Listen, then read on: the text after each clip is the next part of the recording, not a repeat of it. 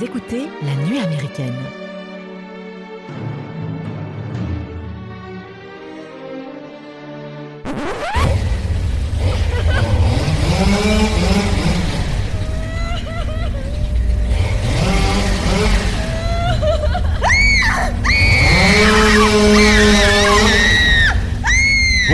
Et bienvenue dans cet épisode 4 de la nuit américaine. Aujourd'hui, on va jouer à se faire peur en vous parlant de Massacre à la tronçonneuse, sorti en 1974, film de Toby Hooper. Alors pas besoin de vous cacher sous votre plaid car euh, pour vous protéger, j'ai avec moi Loris et Mathieu. Salut les garçons. Coucou. Ça va La forme.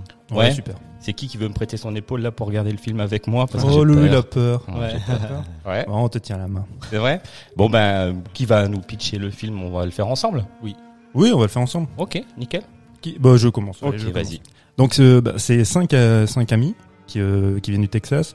Donc, on a euh, dont un frère et une sœur, Sally et Franklin, qui euh, font leur petite virée au Texas et qui profitent de l'occasion pour euh, s'arrêter, vérifier que le que le, la sépulture du, du grand-père n'a pas été, ben, elle a été, euh, comment on dit ça, elle n'a pas été profanée. Mhm. Parce qu'actuellement, dans, dans la région, euh, il y a eu énormément de profanation de, de sépultures dans différents cimetières.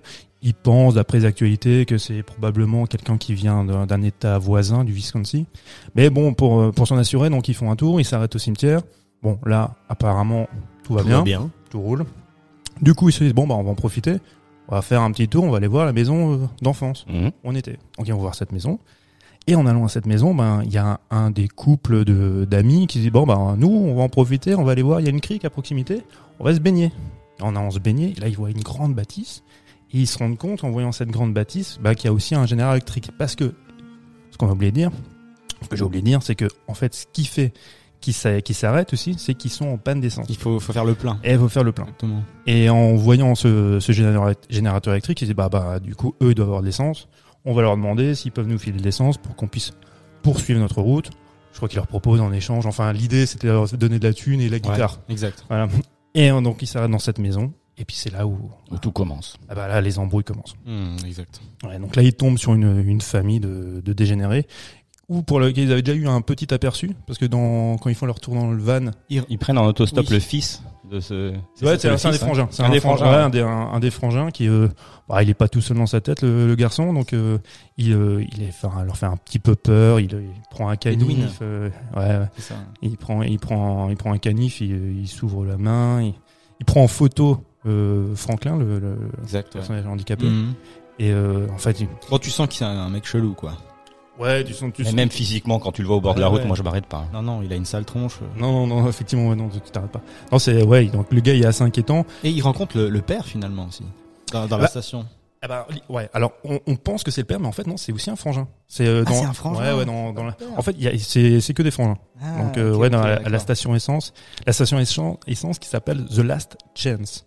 Donc, Ah, ouais, ouais, ça veut dire aussi ce que ça veut dire. Quoi. Oui. euh, c'est un signe avant quoi. Mais euh, donc, ouais, c'est bah, quand ils s'arrêtent à cette station essence pour effectivement demander de l'essence, Hmm. le, le gars leur dit, bah non, mais les cuves sont vides, euh, j'ai pas d'essence, mais si vous voulez, je vous invite à manger un barbecue.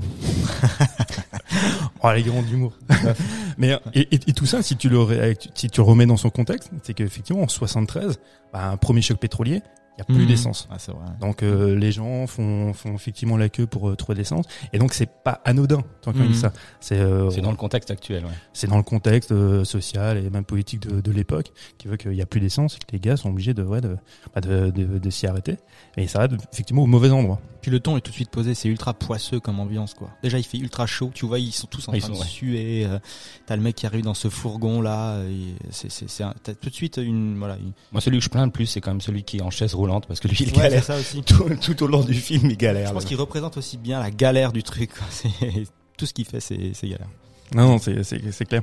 Et euh, ben, ils, ont tourné ça en, en plein été, en plein mois d'août, Ouais. en, en La pire 73. canicule, je crois, une des ouais. pires canicules au Texas. C'est ça, ouais. Donc, à l'ombre, il faisait entre 35 et 40 degrés. Hmm. Donc les mecs sont constamment en sueur. Et, et donc et tout, tout ça, ça, ça amène aussi le, le côté, ben ouais, comme tu disais, poisseux. Et ce qu'on va voir par la suite, le côté Malaisant. Ah, ouais, hyper malaisant. Et puis euh, même pour, ouais, pour le tournage, tu vois, pour Mhm. les pour les comédiens, ça a été ça a été une épreuve aussi. Quoi. Bah, surtout qu'ils avaient pas beaucoup d'argent. Euh, et du coup, euh, forcément, tous les effectifs étaient réduits. Euh, ils faisaient des chiffres de, de 36 heures. euh, ils étaient au bout de leur vie, quoi. Et puis il y a notamment des scènes du film où euh, la chaleur était si intense que, euh, bon, on en parlera probablement plus tard, la scène du, du repas où euh, t'as déjà tous les aliments qui les aliments qui pourrissaient, euh, ça puait, euh, tout le monde tout le monde daubait, ils remettaient les mêmes fringues pendant deux semaines. et du coup, il y avait même des techos qui allaient vomir dehors euh, pendant le tournage parce qu'ils étaient vraiment au bout. Euh, et ça, c'est qu'une petite partie de leur mésaventure de tournage parce qu'il y a plein d'autres trucs qui allaient pas quoi. Du coup. Mais pour reprendre le pitch, du coup, ils arrivent dans cette maison et ils tombent donc sur la, la- cette famille de dégénérés. Et puis assez rapidement, bah il y a Leatherface qui arrive quoi. Ben, donc il y a ouais, le, le premier personnage euh, qui, qui rentre, donc c'est euh, Kirk, et, et lui tout de suite, enfin ce qui, ce qui est assez, en fait, ce qui est assez impressionnant, c'est de se dire que avant ça, donc il visite la, la maison des grands-parents, enfin, la maison d'enfance, qui elle est extrêmement glauque. Mhm. Elle est, Oui, Euh, presque à l'abandon. elle est complètement à l'abandon et, et, et, et elle, est plus dans à l'image, tu vois, des, des maisons un petit peu hantées comme on pouvait s'imaginer. Alors que quand ils arrivent dans la maison de cette famille dégénérée, c'est une très belle bâtisse. Mhm. Ah, c'est c'est une belle maison qui, de prime abord, ne, voilà, ne, pas, enfin, pas anxiogène quand pas du t'arrives, tout, ouais, tu pas forcément plus inquiétante, tu vois. Euh, On la déco à l'intérieur. Un peu c'est creepy quand même- quand même. un peu, un peu, ouais, un peu creepy. Un petit peu. Et, et quand, quand il rentre, quand il se retrouve à l'intérieur, il y a, il voit, c'est vrai que l'une des premières images qu'on voit, c'est, euh, c'est, c'est, euh, ces crânes et tout de, Ouais, ouais, de- c'est d'animaux qui sont exposés. Et là, effectivement, il y a l'apparition de Leatherface. Et qui le frappe avec un maillet. Ouais, c'est ultra rapide en fait. Il apparaît dans il apparaît dans l'encadrure de la porte, bim le coup et c'est fini quoi. C'est ça. Et, et, et du coup, mais comme il s'amène, en fait, c'est vraiment à contre-courant des, euh, des personnages avant, des boogeymen comme vous pouvez les voir dans les films précédents. C'est la représentation de Dracula, de Frankenstein. Quand eux ils apparaissent, t'as une musique symphonique derrière, Mhm. t'as une ambiance. Là non, t'es Ouais. chez Monsieur Tout le Monde, il, arrive, paf, il débarque, il lui faut un coup de maillet. Le type en plus, bah, il, il a la tremblote parce que voilà, il a, il a frappé au cerveau, donc euh, t'as les petits nerfs qui se mettent en place Ouais, c'est bien glauque. c'est hyper glauque. Et après, ce qui est génial, c'est que il, f- il ferme cette euh, cette C'est- porte, tu vois, cette porte. Et tu en- sais pas ce qui se passe La derrière. porte ouais. coulissante qui la porte qui claque. coulissante en, en- en métal qui claque et qui a été faite pour le pour le tournage. Euh, Toby Hooper avait demandé à leur directeur artistique, écoute, euh, tu peux pas me faire une porte en métallique parce que déjà de une, comme tu disais, mec, ça, bah, c'est tu, tu te questionnes en disant qu'est-ce qu'il y a derrière cette porte? Et en même temps, elle, elle tranche aussi dans, dans dans cette maison, tu vois, cette, cette porte-là et puis elle, elle, elle annonce, ouais, elle est, c'est c'est- c'est un coup près. Elle Mhm, tombe comme un coup près quand, quand elle se ferme. C'est vrai. Mais le film s'appelle Massacre à la tronçonneuse, mais euh, les acteurs, enfin les, les personnages sont tués euh, pas par une tronçonneuse. Il y en a qu'un qui est tué par une tronçonneuse. Exact. Il y en a un qui est tué par une euh, masse, l'autre Mm. par un une, une par un crochet de boucher, mais il y en a qu'un qui est. Pour te dire, le titre québécois c'est Massacre à la scie. Oui, ouais, c'est ça. Alors je sais pas comment ils espéraient le film, si le mec tue les gens. Mais peut-être que t'appelles une tronçonneuse une scie là-bas. Peut-être.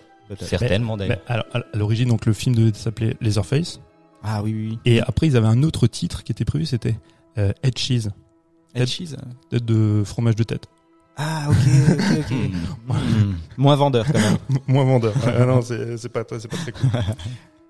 C'est vrai que finalement il y a qu'une seule personne qui meurt à la tronçonneuse. Ouais. Exact. Et Le c'est que- Franklin, ouais, le- le- Ouais. l'han- l'handicapé, ouais. Ouais. J'ai lu qu'ils avaient effectivement tourné avec euh, une vraie tronçonneuse qui tournait pour euh, Ah oui, refléter ouais, la réalité ouais. euh, et les vraiment les cris d'angoisse des gens. euh, Enfin, le bruit de la tronçonneuse, c'est le vrai. C'est pas en post prod ou. Mais d'ailleurs, tu fais bien de parler de ça parce que tu as tout un travail sur le son qui est vraiment bien géré dans ce film et qui apporte le malaise constant. Mhm. D'ailleurs, il me semble avoir lu qu'il n'y a aucun instrument qui est utilisé dans le film. Pour faire. Ouais, Il y, y, a il y a quelques cymbales. Mais c'est vraiment, ouais, mais c'est vraiment Ouais. que de l'outillage, que des ça, animaux. C'est ça. Que, euh, et ça, ça renforce ce côté. Moi, je me souviens en regardant le film, déjà quand je l'avais vu euh, il y, a, il y a longtemps, que euh, tu, tu, tu vraiment euh, en malaise constant, quoi, juste par ce son qui est, qui est presque euh, pas strident des fois, mais qui te, qui te place dans des endroits où t'as pas envie d'être, quoi. Dans ta tête, c'est c'est un peu Mais, mais spécial. c'est vrai que dès, dès le début du film, euh, avec l'intro, si tu veux, Mike, après tu pourras nous, nous la passer. Oui. Euh, en fait, c'est loin là, là, qui est euh, pré-générique où Mhm. tu as tous ces sons, effectivement, des, des cymbales. T'as euh, donc il- c'est Toby Hooper qui a fait la musique avec euh, Wayne Bell et Toby Hooper, lui, il est derrière en train de d'écrabouiller c'est des, des légumes et des trucs Sa- comme ça. sachant faire, que Toby Hopper, son projet juste avant, c'est un truc à base de LSD, non? Il, il a pas fait un petit. euh, Ouais, il a, il a fait, il a fait un, un premier, on va dire moyen métrage sur l'époque euh, hippie. Bon, c'est Ouais. l'époque qui ça s'appelle. euh, attends, j'ai noté le, le film. Je crois que ça s'appelle Egg Cheese ou je ne sais pas quoi, un truc Mhm. comme ça. Mais c'est- c'était en gros représenter euh, une, euh, quand tu te drogues en- avec le LSD, qu'est-ce que qu'est-ce que tu vois, qu'est-ce que tu entends. Du coup, il est un peu, il- il a un peu continué là-dessus, quoi. Bah, il était, ouais. Bah, après, lui était complètement imprégné de cette culture-là. Ouais. Mm. Il était définitivement. Les garçons, on s'est ouais. pas posé la question. euh, question fondamentale de, vrai, cet épisode. On part sur une analyse du film, Allez, on part sur le pitch, mais on, on s'est pas je, posé la je question. je l'ai sous les yeux. Si Ah ouais. Et donc, quelle Ah est cette question qui, euh, qui va nous enflammer aujourd'hui Massacre à la tronçonneuse, simple film d'exploitation ou manifeste contre-culturel. D'accord. Ok, donc c'est sur euh, cette question qu'on va qu'on va taffer quoi. Mmh, exact. Voilà. Eh ben, si tu veux, Mike, passe-nous juste le- l'extrait de, de l'intro, si tu veux. Elle concerne les recherches entreprises pour découvrir les profanateurs de tombes d'une région du Texas. De nouvelles tombes ont été profanées cette nuit même. La police a pu obtenir des renseignements et c'est au cimetière de Newt qu'elle poursuit ses investigations. Ce matin, à son arrivée, elle découvrit au centre du cimetière un monument funéraire particulièrement macabre. Il se composait des restes du corps d'un homme solidement attaché à une stèle funéraire. Un second corps mutilé gisait dans un fossé proche d'une vingtaine de mètres. En outre, une dizaine de cryptes ouvertes ont été découvertes par la police. Elles avaient été profanées elles aussi. Plus les recherches avancent et plus l'horreur prend d'ampleur. Quelques corps ont été mutilés et toujours de façon identique, soit par amputation d'une main, d'un pied, par décapitation. La police pense que cela se perpétue depuis un certain temps déjà dans ce petit cimetière.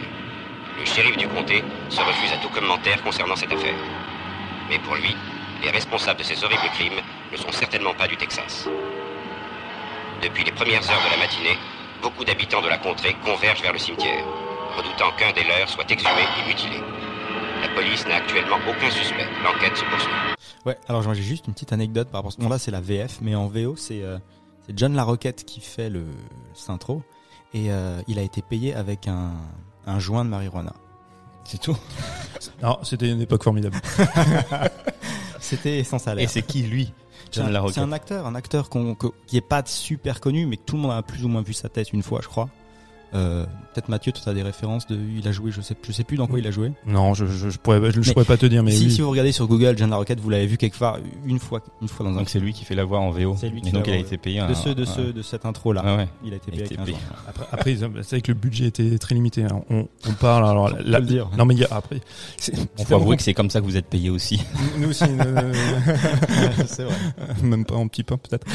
Non mais après il y a, il y a une fourchette, la fourchette est énorme pour le pour le budget. On parle entre 85, 140, Mhm. voire 300 000 dollars. Le problème c'est tellement flou parce qu'il ça a été en, en partie euh, payé par alors c'est euh, alors c'est une, une maison de production qui a été créée par le euh, par un organisme au Texas qui voulait développer le cinéma, mais en même temps, tu as aussi des, bah, des, des dealers qui ont qui ont qui ont donné un petit peu de pognon.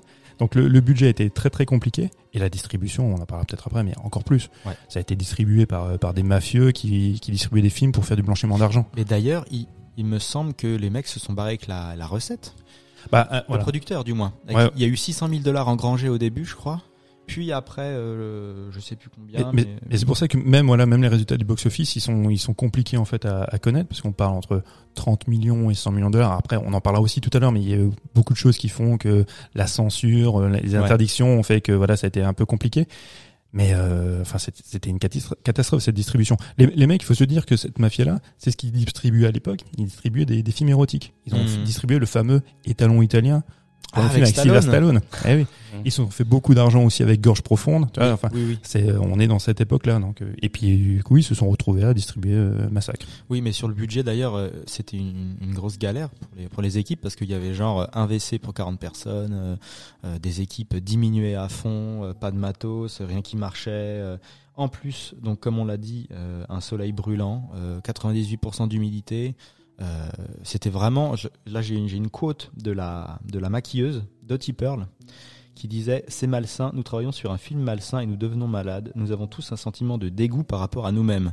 Donc déjà, le film qui tournait euh, les dégoûtait, mais en plus, les conditions de tournage faisaient que ils étaient vraiment, vraiment au bout, quoi. Bah, avant, tu parlais, c'est pour la, la scène de- du, du dîner où la viande qui pourrissait. Ouais. C'était donc euh, Robert Burns, le directeur artistique, qui avait mis de la viande du poulet Ouais. pour mettre cette ambiance-là.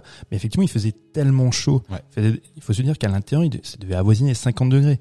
Comme il tournait en plus en, en 16 mm, tu as, tu as besoin de beaucoup plus de lumière pour Ah oui, impressionner tu as le, la Il pellicule. balançait en plus la Et lumière. ouais, donc du coup, il fallait euh, plus de projo. Enfin, donc, il faisait une chair à crever.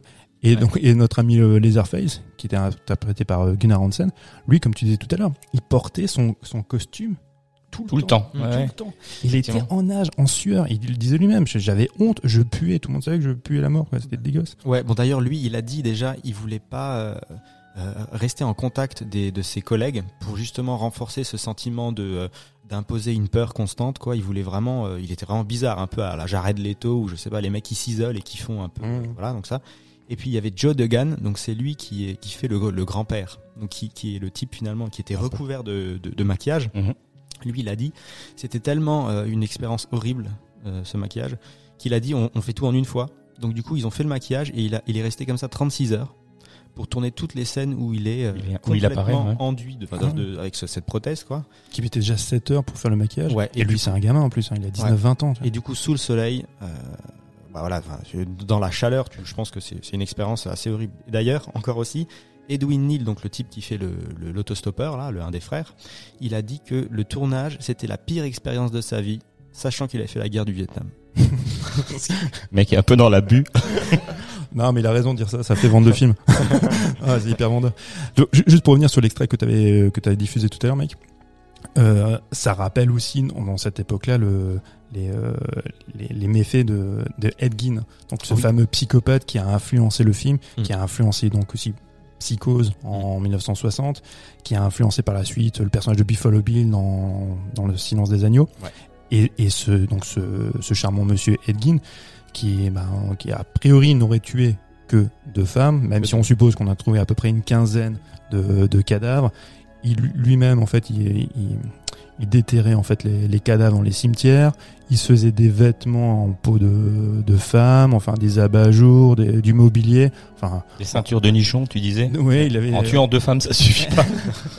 Non, voilà. donc- Il, il déterrait les corps du ouais, il coup. déterrait aussi les, les corps. Donc c'est euh, donc ce, ce- ce monsieur-là, donc ce monsieur Edgin, qui est qui est maintenant qui est décédé, qui avait plaidé la folie, qui s'est retrouvé en hôpital psychiatrique. Ouais. Donc a été une grande influence aussi pour euh, pour le personnage de Leatherface.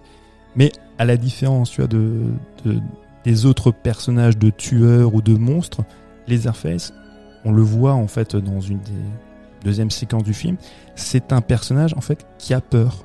Mhm. On le voit, en fait, il est présenté un peu aussi comme une victime. C'est déjà une victime de, bah, de, ses, euh, de ses frangins Ouais, qui, qui le battent. Et on, on sent en fait que, euh, à la différence ouais, des autres films, c'est pas eux, ce sont pas les tueurs qui vont pour abattre des gens, qui vont tuer des gens. On vient chez eux. Donc il, il se sent Il se défend. bah c'est ça, il est comme envahi. Non mais il, il comprend Ouais. pas, tu sais, à un moment donné, il y, a- il y a cette scène où il, il regarde par la fenêtre. Et on fait un gros plan sur lui, c'est un des rares gros plans sur son visage. Mhm.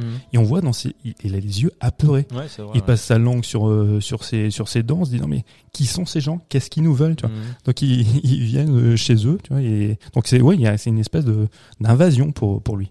Mais Donc ils d'ailleurs, se défendent ça, quoi. C'est l'acteur hein, Gunnar Hansen qui- qui a eu une liberté assez euh, assez assez assez grande par Toby Hooper. Il lui a dit en gros, euh, tu tu joues ce personnage euh, fou et puis je te laisse un peu le faire comme tu veux. Et apparemment, il a écrit ses propres lignes. Il y avait normalement en fait, si tu veux, il, devait dire des vraies lignes de texte, mais lui, il a un peu tout mâché et puis coupé à sa, à sa sauce pour en faire une, une sorte de personnage slash animal quoi. Mhm. Et en faire un peu, il est un peu autiste, un peu voilà. Donc euh, Ça se voit dans ses déplacements, t'as l'impression que oui, qu'il est autiste, ouais. ouais, il a une cardio, une super cardio par contre. Il Courir court aussi beaucoup. Ouais, c'est courir aussi vite avec une tronçonneuse. En marche. Respect. Mais il Ouais. courait même trop vite. En fait, c'est un, gros problème Exact. parce qu'il courait donc après Marilyn, Marilyn Burns qui joue le rôle de Sally et on, on voit il y a même deux moments où il prend même le temps de élaguer les, branches. donc, euh, il fait des pauses. Ouais, il fait, il fait des pauses parce qu'il il courait trop vite. Et après cette scène-là, et ça c'était aussi voulu par Toby Hooper, ça, il y a un côté un peu euh, les dessins animés de Chuck Jones, c'est euh, Tom et Jerry, ces, ces Mhm. courses poursuites là. Mais, euh, mais ouais, donc euh, il court trop vite le monsieur. D'ailleurs, elle qui a du sang sur ses vêtements, il y a une partie du sang, c'est le sien parce que elle s'est, elle s'est agrippée au branchage et puis elle s'est, elle s'est vraiment blessée euh, continuellement durant le tournage. Non mais elle, enfin, Elle a pris cher. Elle a Ah, arrêté, je crois après. Elle a été traumatisée. alors ouais, alors elle a, elle a fait un peu de production, elle a fait quelques films, elle, elle- bon, elle est apparue dans dans des remakes de Massacre à tronçonneuse. Mais, euh, mais c'est vrai que pendant le tournage, elle, elle a pris très cher. Bah, à un moment donné, pendant la scène de, de dîner, il y a donc le, le grand-père qui est censé l'assommer donc avec le, avec le maillet. et ben il a, il a quand même réussi avec la chaleur. Enfin, bon, il c'était c'était éprouvant pour tout le monde. Il a frappé entre le entre la nuque et, et les omoplates. Et elle, est- elle s'est vraiment vraiment fait mal. Elle a vraiment été Ah, il blessée. vraiment frappé. Ouais, ouais. Et puis Ah, L'ac- L'actrice, son nom c'est quoi? C'est Gunnar Hansen, c'est ça? Non non, elle c'est Marilyn Burns. D'accord, parce qu'il Il y a apparemment Gunnar Hansen qui a été blessé aussi sur le Ah, tournage. c'est- ça, c'est Leatherface. Ah oui, d'accord. Ouais. Bah lui, ouais, ça m'étonne pas. hein. Vu les trucs qu'il fait, euh, Ah oui. courir déjà avec la, la tronçonneuse, je, je, je- Ah t'imagines, il tombe. non, mais- voilà, euh, je pense. Bah, comme dans le film, à la fin, il, ouais, il, il tombe. ah oui, c'est Il, tombe vrai. il, il se coupe avec la tronçonneuse. Merde, j'ai spoilé. Ça spoilé, ça spoilé. Et donc on va spoiler. Hein. La seule qui s'en sort, c'est Sally, Marilyn Burns, Ouais. qui et elle à la fin, c'est pareil. Quand on la voit hystérique dans dans la camionnette, Dans le pick-up, Mm. ouais. ouais, dans le pick-up, ouais, où elle rigole, on sait pas si elle crie, si elle rigole. Elle, C'est elle- les nerfs qui lâchent, quoi. mais elle disait, elle était vraiment hystérique parce Mm. que en fait, ils avaient déjà tourné cette scène-là qui était déjà éprouvante pour elle. Et euh, le lendemain, Toby Hooper l'appelle et fait, écoute, on a un souci, euh, Faut la refaire. il faut la refaire, on on n'a plus les bandes, ça a grillé, machin, faut la refaire. Quelle Ça dit, vous, vous foutez de moi, les gars. Et donc, du coup, ils ont re- dû refaire ça. Et elle disait, j'étais vraiment hystérique. Pour moi, ça a été une épreuve, quoi. Ouais, bah, tu m'étonnes. Et au niveau de la photographie, tu penses, enfin, tu, tu trouves que c'est un beau film?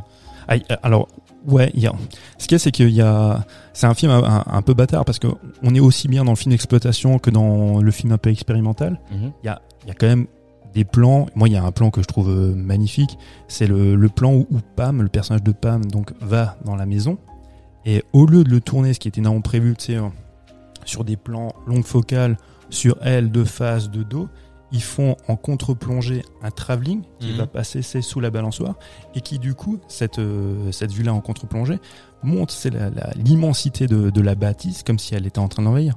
Hmm. Et, et ça, c'est quand même des plans qui sont assez beaux. Donc, ils jouent bien aussi sur sur euh, sur la lumière, sur l'ensoleillement, tu vois, à cette époque-là. Enfin, c'est vraiment joli. Et, et ça rappelle en plus, il y a il y a un tableau aussi. Ça fait référence à un tableau, je crois qu'il s'appelle euh, euh, Victoria's World. Je sais pas si ça vous dit quelque chose. C'est de, de ouais, je faut que je vérifie de, de cette jeune fille, c'est qui rampe, qui rampe sur euh, dans, dans un champ et qui se dirige vers une maison grise. Ça rappelle plein de plein de références comme ça. Mais de toute manière, ce film, il a, il a, Christina's World, pardon, Christina's World. il a choqué plein de réalisateurs quand il était petit, qui sont devenus ensuite réalisateurs de films. Donc je pense notamment à Nicolas Winding Refn. Je sais pas si je le dis bien, c'est le réalisateur. Le réalisateur de Drive, qui a dit que ce film, euh, donc lui il l'a découvert à 14 ans, il a dit qu'il a eu un choc esthétique comparable à celui qu'ont connu mes parents devant À bout de souffle en 60. Et pour la première fois, un film m'apparaissait comme une véritable œuvre d'art. Donc déjà lui, tu vois, il voyait euh, la beauté du film que moi forcément en le voyant, je l'ai pas, je l'ai pas vu moi. Ah bah non, C'est vraiment un film qui a euh, influencé tout un tas de réalisateurs. Je sais pas si ça. Euh, Il y a eu quoi Wes Craven, euh, tous ces réalisateurs-là ensuite. euh, Ah Wes, Même- non, Wes Craven, son premier film, c'est en 72. Donc euh, c'est euh, il a pas, ils ont pas, ils ont pas été. tout ça, c'est la même, c'est un peu la même génération. En, John en- Carpenter, pareil du coup. ouais, en fait, ce qu'il y a, c'est que les, les, le film a aussi bénéficié pour de, de ce terreau-là. C'est-à-dire que les gens ont été un peu éduqués pour revoir euh, quand même Massacre. Parce qu'il faut se dire qu'en 73, t'as l'exorciste qui sort. Donc t'as la maison sur la gauche de Wes Craven qui sort donc en 72. Mhm. Donc ça, ça les prépare déjà. Mais effectivement, par la suite, il a une influence euh, énorme. Mhm. influence énorme et pas que sur le euh, cinéma de genre. D'accord. Mais ça, mais ça a ouvert en fait d'immenses possibilités et une certaine liberté. On s'est Mhm. rendu compte qu'on peut faire aussi des, même si maintenant c'est vrai que ça nous passe un petit peu au-dessus parce qu'on a d'autres références, mais il y a, il y a une- visuellement le film pour l'époque est quand même très fort avec un tel budget. Et il est pas si gore que ça en fait. Ah non, il y a quasiment pas de sang. Ouais. C'est un film d'ambiance, comme tu disais, ouais, effectivement, parce que effectivement, c'est c'est pas, on, on- moi je sursaute pas. Non. J'ai sursauté une fois, je crois, Ouais. mais euh, c'est vrai que c'est assez stressant, assez- c'est angoissant, anxiogène quoi, comme ambiance. Après, moi, Mais tout au long du film, hein, c'est pas, euh, c'est pas juste du une mal scène. moi, en- à me détacher de des films que j'ai vus dans le sens où moi là je l'ai regardé, euh, je l'ai re-regardé récemment et bon, je trouve pas qu'il fait spécialement peur, mais à l'époque quand tu te mets euh, voilà dans les dans les chaussures d'un spectateur lambda de l'époque, il y en a même qui, qui fuyaient la salle de ciné dans les previews quoi, tellement ils étaient Ah ouais dégoûtés du film. Il, il faut, il faut juste quand même se rappeler effectivement pour recontextualiser, c'est que à l'époque, euh, l'autre, le méchant, l'ennemi, c'était euh, c'était pas ton voisin. C'était euh, vois, euh, les extraterrestres, les tu vois, communistes. voilà, par allégorie les, les communistes, tu vois, c'était le monstre, le vampire, c'était le loup-garou, c'est pas ton voisin. Donc à partir de Psychose, ça annonce ça, et là c'est encore, ça arrive à son paroxysme avec un film comme Massacre où tu te dis, mon voisin peut être un dégénéré qui peut me couper à la tronçonneuse. Mhm. Il y a eu, forcément, comme on parlait tout à l'heure de Edgin, il y a aussi tous les, euh, bah, tous ces faits divers là qui ont ramené cette réalité. Après, ça présente aussi plein de choses. Ça, ça évoque euh, bah, le- la guerre du Vietnam. euh, tu vois, il y, a, il y a- il y a plein d'évocations. Il y a, en fait, il y a tout un, un terreau qui a préparé aussi le spectateur à voir ça et à en avoir peur. Et après, il y a aussi un autre truc, un truc tout bête. Il y a le titre qui est quand même hyper Ouais, évocateur. Et il y a, bah, ce qu'on, je sais pas si vous voulez en parler tout de suite, c'est les interdictions, la Ouais, censure, qui a aussi favorisé le, le- ce fantasme-là. Mhm. de- Il est sorti aux US du coup tout de suite sans censure? Alors il, il est oui, alors il est sorti aux US donc en, en 74. Il a dû passer par euh, par une commission, tu vois, la commission Mhm. de censure. En fait, ce qu'il y a aux États-Unis, c'est un peu particulier, c'est que il, il te tu peux très bien euh, diffuser, demander à faire diffuser ton film sans avoir, euh, tu vois, sans passer par cette commission-là. Donc on va dire qu'il est non classifié. Mais peu de cinémas vont prendre la responsabilité de passer ce type de film-là. Donc il a été classé euh, à moins de 17, tu vois, euh, Mhm. classé R, comme ils disent euh, chez eux. Il avait pas essayé justement de le classer un peu plus bas parce il voulait classer en PG, Ouais, ouais. parce qu'il y avait pas de sang finalement, mais bon, c'est- pas En fait, quoi. lui, c'était Biopère, ce qu'il faisait, il appelait la commission, il leur disait, écoutez, si, euh, si maintenant je prends une femme et je la, et je la mets sur un croc de boucher, ça, vaut combien? C'est PG toujours Ah non, toujours pas, ok. Mais c'est vrai qu'en plus, t'as pas de nudité, Oui. t'as très peu de sang, Mm. t'as même pas de, de gros mots, t'as pas d'injures. Tu vois, à, ce- à ce niveau-là, c'est hyper policé. On n'est pas encore, c'est dans les dans, dans les critères de des films de slasher qui vont venir par la suite, où t'es obligé d'avoir des scènes de sexe, Ouais. t'as des t'as des filles qui se baladent les seins à l'air, Ouais. t'as beaucoup de fuck ou de genre de choses. T'as pas tout ça. C'est vrai. On, on- c'est c'est extrêmement enfin policé, c'est un, un grand mot pour parler de massacre à tronçonneuse, mais on n'est pas dans cette ambiance-là encore. Et du coup, c'est quoi qu'il a fait un peu censurer Je sais pas, en France, il a été censuré du coup? Ouais, alors enfin, on- on- si tu veux, on parle à la France, mais là juste pour pour les États-Unis, en fait, il y a eu incompréhension aussi. Ah. C'est-à-dire que le film, on est à l'époque où euh, les drive-in se, se cassent un petit peu la gueule parce que bah, tout le monde regarde la télé. Donc Mhm. dans les années 60-70, les drive-in se disent bon bah ce qu'on va faire, c'est qu'on va principalement diffuser des films euh, gore, des voilà, des films de genre, euh, et, et du coup eux ils vont profiter de ça. Mais bien souvent ils sont aussi diffusés en double programme.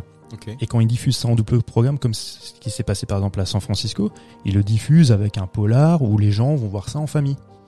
Donc ils vont voir le polar, mais après ils enchaînent avec le massacre.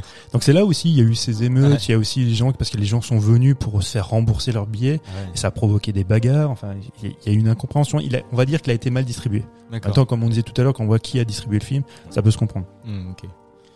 Mais sinon pour la pour l'interdiction en, en France, alors là c'est là aussi un, un peu plus rigolo parce que en France il a été un- il a été diffusé euh, en 82. Ouais. Quand Donc, même. euh, ouais, non, sachant que donc, le film a été tourné en, sorti en 74 aux Éta- aux États-Unis, donc 82 pour la France. Euh, là où c'est intéressant, c'est qu'il il a d'abord été présenté au Festival de Cannes à la quinzaine en 75. Mhm. À la même année, il a été présenté aussi en- à Londres. Ouais. Donc bon accueil. À la quinzaine aussi, très bon accueil. On dit bon bah ça devrait le faire. Du coup, le film, il est représenté de nouveau en 76 au Festival d'Avoriaz. Et c'est là où c'est là où les embrouilles commencent. C'est le drame. Ah ouais, là c'est le, là c'est le drame. Parce que le, le jury en fait de, de ce festival-là, il est composé bah, pas vraiment de gens qui sont initiés au, au- à ce genre de cinéma.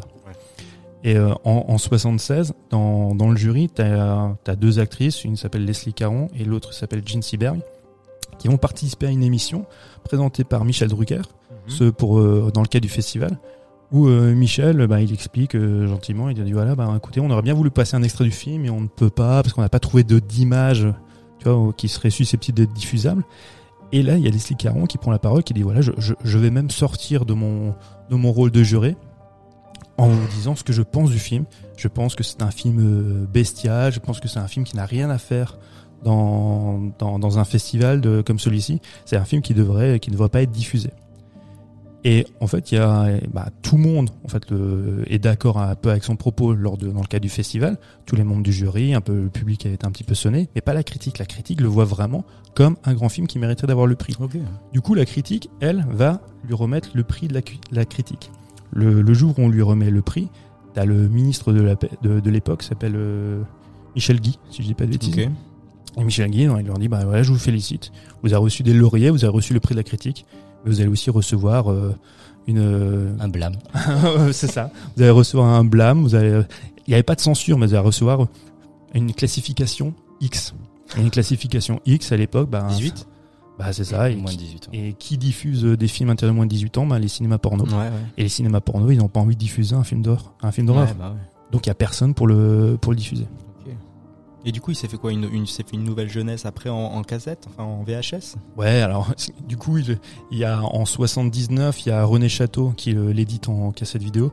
Et René Château, ils ont tout compris. hein. Ils l'ont vendu à 500 euros, à 500 francs Ouais. Donc imagine Waouh. 500 francs, 79. Non mais c'est un truc énorme. Ouais. Donc les mecs, bon, ils- ceux qui avaient les moyens de déjà se payer un magnétoscope, un magnétoscope à l'époque, ça devait coûter 10 000 francs. Non. Donc ils faisaient des copies, les réfilaient aux copains, mais ils se sont fait ça à 500 francs. Et il y a eu une diffusion au cinéma Rex pour le festival du cinéma Rex en 79 aussi. Et là, là, ça a été l'émeute. Parce que, comme dit, le fantasme aussi pour euh, L'émeute pour aller le voir. pour aller le voir, Mhm. pour aller le voir, parce que les, les- les gens en fait ne, ne savaient pas. Tu vois, ils, ils savaient pas vraiment ce qu'ils allaient voir, ils, ils, ils fantasmaient le film. Et du coup, il y a le film devait être projeté à 19h30, les gens sont venus à partir de 14h et, euh, et tout le monde n'a pas pu rentrer. Il y avait des gens qui étaient sur le voiture, qui essayaient de rentrer par n'importe quel moyen. Ça a été diffusé apparemment dans les journaux télé à l'époque.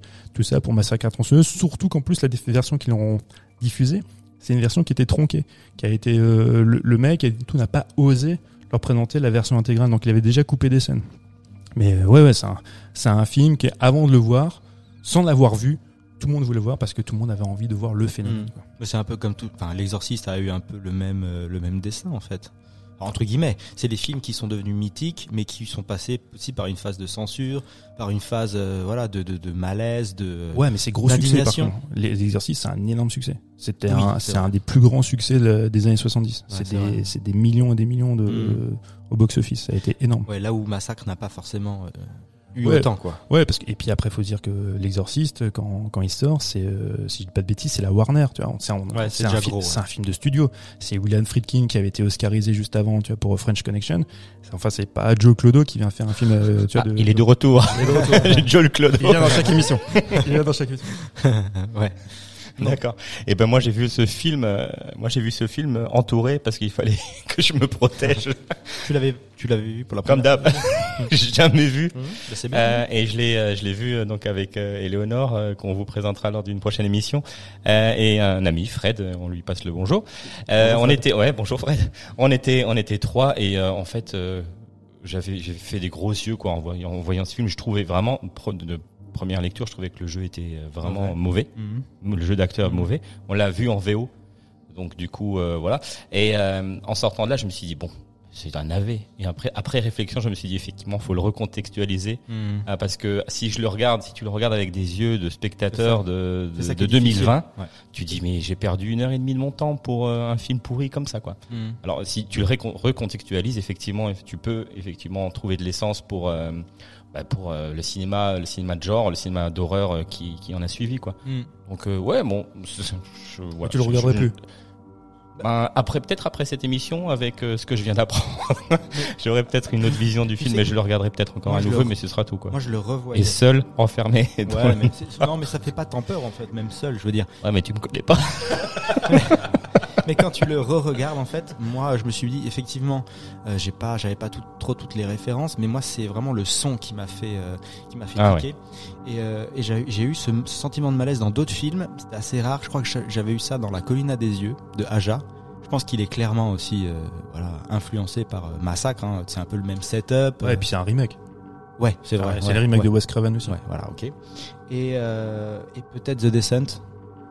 Ah oui, bah ouais, non, Tu euh, vois? Ouais, bah, bah, t'as complètement visé juste. Non mais c'est ça, parce que les les euh, les, les gars qu'on peut considérer comme euh, les euh, qui sont dans cette filiation là de Mhm. Toby Hooper, bah c'est euh, comment il s'appelle, c'est Marshall, Marshall qui a réalisé The Descent, Ok. c'est euh, c'est Rob Zombie, Hmm. c'est Eli Ross qui fait euh, Hostel. On est ouais, c'est un peu cette ambiance là. Mais il y a aussi, tu sais, la- l'approche aux monstres et aux méchants. Dans The Descent, c'est aussi pareil. Les actrices, elles avaient pas vu les monstres euh, avant d'avoir la première scène où elles tournent avec Ah, mais ça c'est chouette. pour les, pour les voir vraiment terrifiés Ouais, ouais. en fait. Et du coup, ben c'était un peu pareil avec euh, avec Massacre. Euh, ils, ils savaient pas vraiment à quoi s'attendre. Ils avaient pas vraiment échangé avec le l'acteur. Et du coup, t'as vraiment ce ce, ce truc un peu emblématique, ce monstre mystère entre guillemets qui arrive et puis qui est là. euh, euh, c'est c'est c'est assez impressionnant. Et du coup, ce sentiment de malaise, voilà, je l'ai je l'ai eu que rarement dans des films, franchement. Et je pensais pas l'avoir euh, de nouveau avec un film, avec un vieux film entre guillemets quoi. Et euh, moi, c'est ce que je cherche. Et ça m'a vraiment, euh, ça m'a vraiment. fait- J'ai compris pourquoi c'était euh, mythique entre guillemets quoi. Ouais, et puis comme tu disais, c'est ce côté poisseux aussi qui le. Ouais, ouais, ouais. qui Tu le sens tout de suite. Ouais. Alors que maintenant, bon, on l'a vu par la suite avec les remakes. Euh, je, je dis pas qu'ils sont tous mauvais, mais le remake a été fait en, en 2003. Euh, Mm. ben, il y a plus ce côté poisseux. Non. Il y a, il est extrêmement gore, par contre. Euh, C'est un vrai slasher euh, nouveau, nouveau, nouvelle mode quoi. Ouais, c'est ça, c'est ça.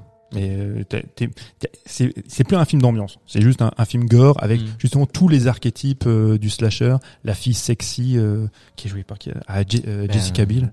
euh, Non, c'est pas Jessica Biel? C'est pas l'autre, celle qui a tourné avec justement euh, à Boulevard de la Mort.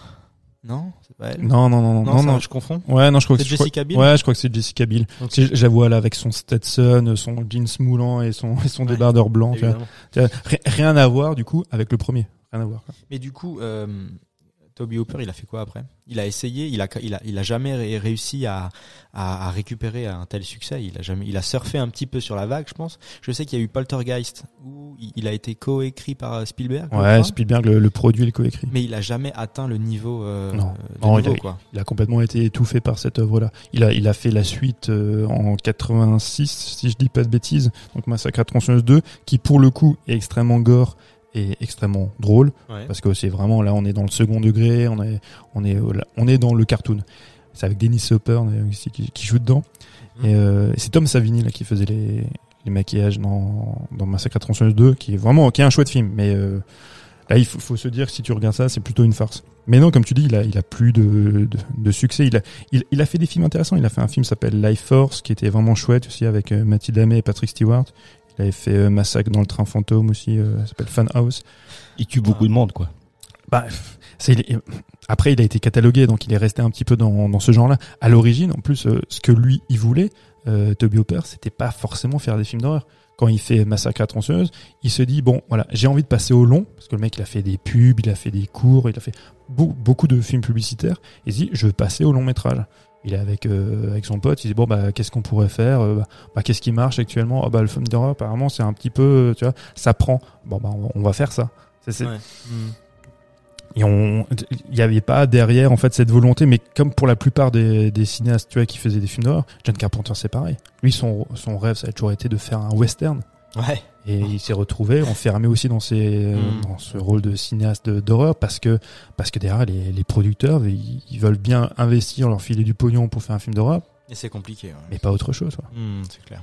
Wes Craven, c'est pareil. Wes Craven, le- la seule fois où il est sorti de ça, c'est quand il a fait un film avec Meryl Streep sur une euh, euh, Meryl Streep qui joue, je crois, le rôle de quelqu'un qui joue du violon. Donc on est dans un drame un petit peu larmoyant et un peu plan-plan. Hmm. Mais c'est très rare, tu vois, qu'ils arrivent à s'extirper de, de ça. Quoi. Ok. Eh ben les gars, je, on, on a répondu à la question ou? Je, je, je Je- pense pas. Ouais. on, non, non, on va la laisser ouverte comme ça je voulais ou- finir sur juste un Ouais. petit truc. J'avais un- une anecdote assez drôle.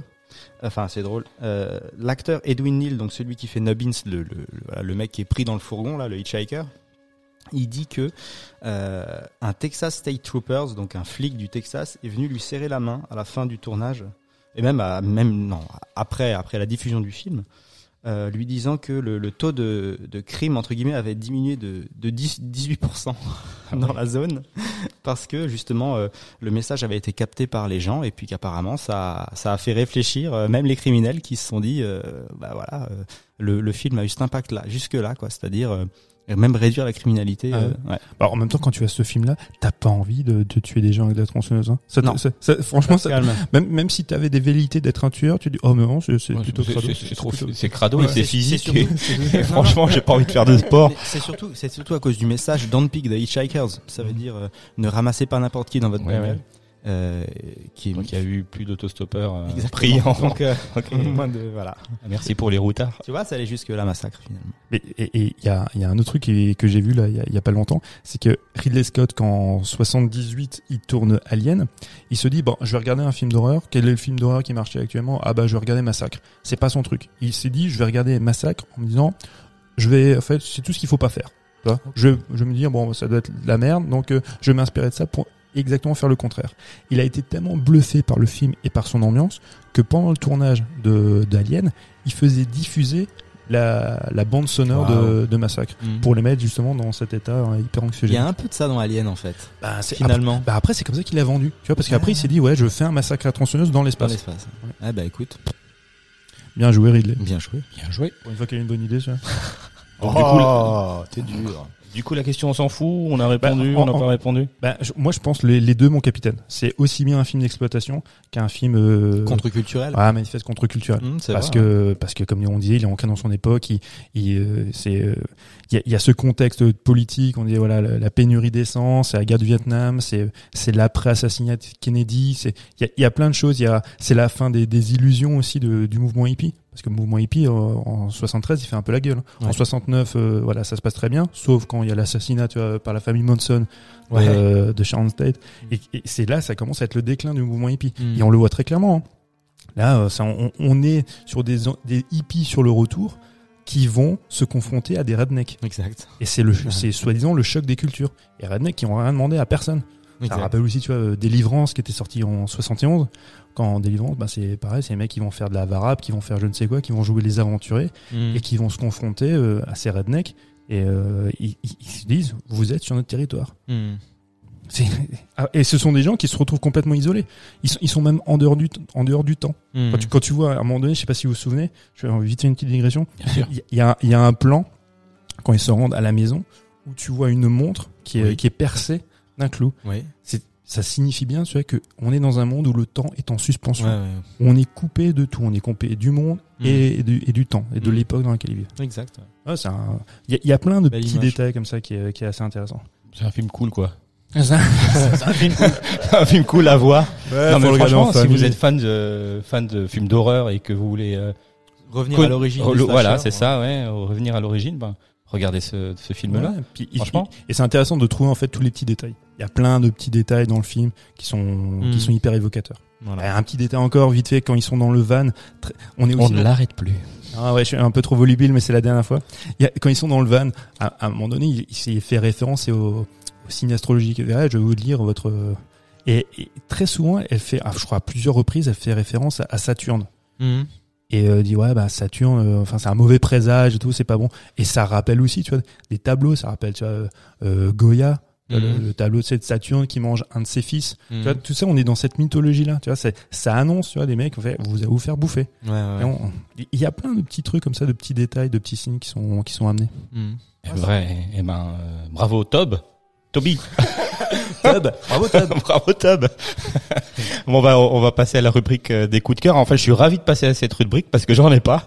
Donc, je vais vous laisser euh, Yes, présenter deux, deux coups de cœur. Allez-y. Ah, moi, du coup, euh, en- euh, je, je vais rester dans le, le thème s'échapper de l'enfer parce que je vais vous présenter un jeu vidéo qui s'appelle Hades. Euh, c'est du coup euh, un jeu développé par Supergiant Games, euh, donc ceux qui ont fait Bastion, Pyre et Transistor. C'est un, c'est un roguelike, ça s'appelle. En gros, tu, tu joues Zagreus, le fils de Hadès, qui doit s'échapper des enfers. Et tu vas, euh, je vais la faire courte, mais en gros, tu, tu évolues niveau après niveau en battant des monstres. Et à chaque monstre que tu bats, tu deviens plus fort pour tuer euh, des boss, euh, récupérer des items. C'est très très bien fait. Il y a une finition qui est assez incroyable. Euh, ça coûte euh, 25 euros. C'était en ce qu'on appelle accès anticipé pendant deux ans. Ça veut dire que les développeurs sortent un jeu, puis ensuite travaillent dessus pendant deux ans à l'aide de l'argent des, des gens qui ont déjà acheté le jeu, préacheté entre guillemets. Et du coup, c'est vraiment vraiment bien.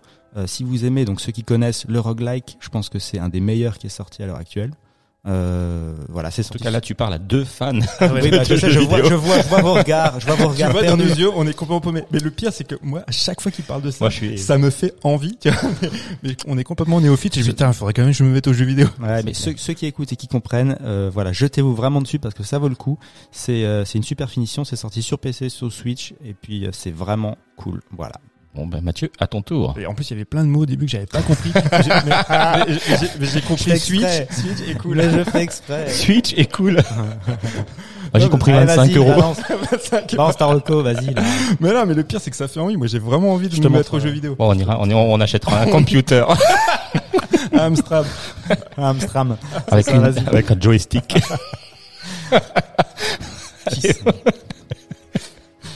Allez, bon. Vas-y. Eh ben- Rebondis, Eh vas-y. ben moi, mon coup de cœur, c'est un, c'est un film dans la continuité de, euh, de Massacre à tronçonneuse. C'est Three from Hell.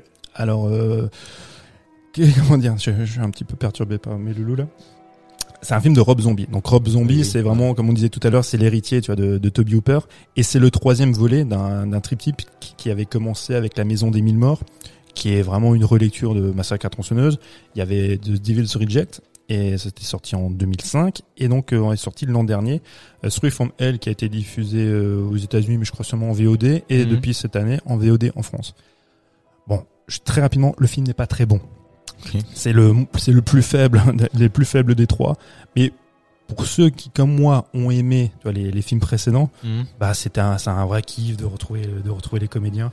Parce que, parce qu'en plus, Rob Zombie, c'est peut-être le dernier actuellement qui fait encore un cinéma un peu badass. Oui. Là, on est retourné dans le cinéma d'horreur, euh, Annabelle et compagnie. Je dis pas que c'est pas bien, je juge pas, mais qui est quand même très lisse Mm. où tu fais des, des jumpscares à la con.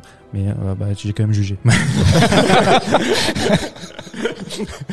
Ah, C'est bien, Merde. c'est bien de s'en rendre compte en tout cas.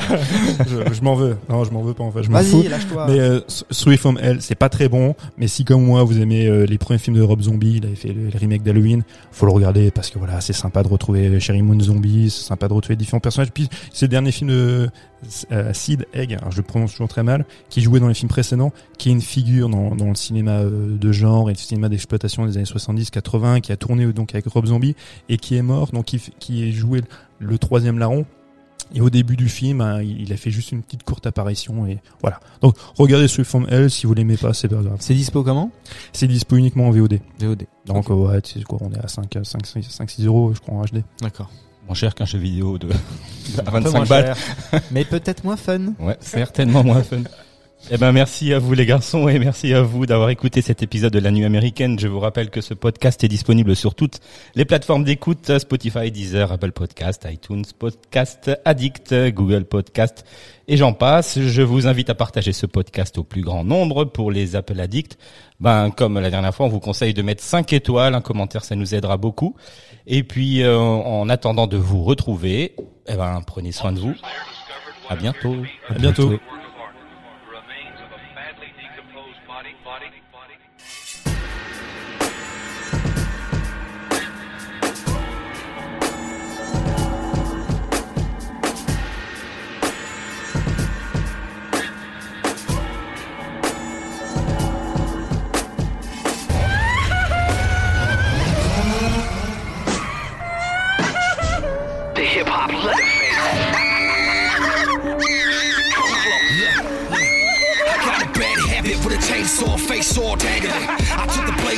His face, banging it. He couldn't hang with us cause I was busy hanging him. Pulled his spinal cord up through his vital organs, mangled him.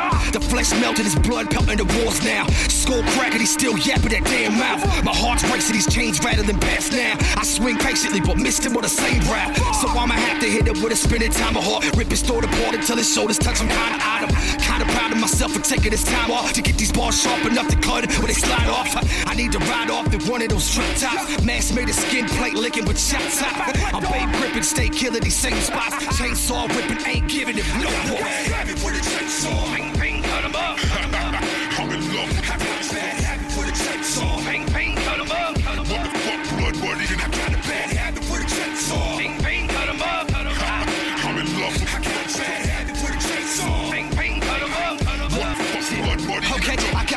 did the cause I placed him with a beaver. Stabbed you with some shit, I think he's dying. Would you please look? I promise I won't slice you into tiny little pieces. Okay, I might just cut a couple to fit you into the freezer. Either way, I'm about to fuck your whole day up. Say what? Just severed your head, I'm dribbling for the layup. Bouncing off the wall until all this falling is graced up. Stash it in some plastic and wrap it so it don't break up. I'm way sick of the pain, quicker it lasts longer. Flame flicker, the blood dripping like tap water. Lame spitters are getting hit in this mass slaughter. About to change my name to leatherface and rap harder. I've been infected with the sickest form of lyricism. My family said I had a nice appearance. I'ma give them every single mirror that's hanging up in the building. Let them smash a glass and actually use the pieces to kill them. Bad.